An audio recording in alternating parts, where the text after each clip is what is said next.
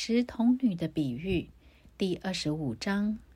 那时，天国好比十个童女拿着灯出去迎接新郎，其中有五个是愚拙的，五个是聪明的。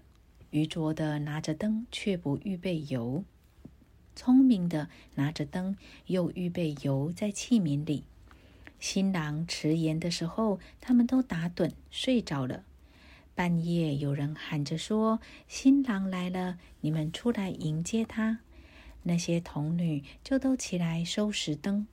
愚拙的对聪明的说：“请分点油给我们，因为我们的灯要灭了。”聪明的回答说：“恐怕不够你我用的，不如你们自己到卖油的那里去买吧。”他们去买的时候，新郎到了，都预备好了的。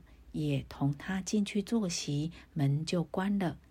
其余的童女随后也来了，说：“主啊，主啊，给我们开门。”他却回答说：“我实在告诉你们，我不认识你们，所以你们要警醒，因为那日子、那时辰，你们不知道。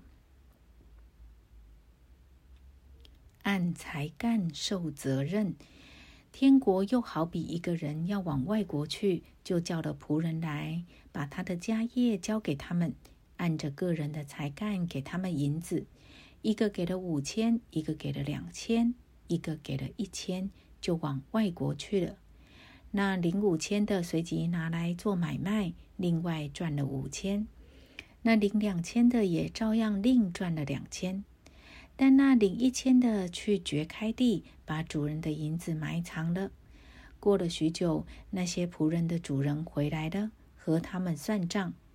那领五千银子的又带了那另外的五千来说：“主啊，你交给我五千银子，请看，我又赚了五千。”主人说：“好，你这又良善又忠心的仆人，你在不多的事上有忠心，我要把许多事派你管理，可以进来享受你主人的快乐。”那领两千的也来说：“主啊，你交给我两千银子，请看，我又赚了两千。”主人说：“好，你这又良善又忠心的仆人。”你在不多的事上有忠心，我要把许多事派你管理，可以进来享受你主人的快乐。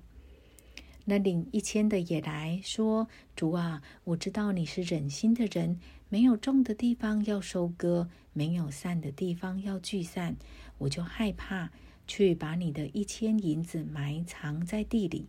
请看，你的原银子在这里。”主人回答说：“你这又饿又懒的仆人，你既知道我没有种的地方要收割，没有散的地方要聚敛，你就把我的银子放在兑换银钱的人，到我来的时候，也可以连本带利收回，夺过他这一千来给那有一万的，因为凡有的还要加给他，叫他有余；没有的，连他所有的也要夺过来。”把这无用的仆人丢在外面黑暗里，在那里必要哀哭切齿了。论审判的日子，当人子在他荣耀里同着众天使降临的时候，要坐在他荣耀的宝座上，万民都要聚集在他面前，他要把他们分别出来，好像牧羊的分别绵羊、山羊一般。把绵羊安置在右边，山羊在左边。于是王要向那右边的说：“你们这蒙我父赐福的，可来承受那创世以来为你们所预备的国。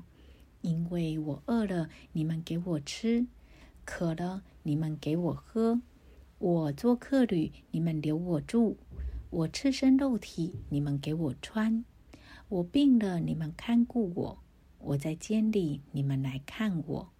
一人就回答说：“主啊，我们什么时候见你饿了，给你吃；渴了，给你喝？什么时候见你做客旅，留你住，或是赤身肉体给你穿？又什么时候见你病了，或是在监里来看你呢？”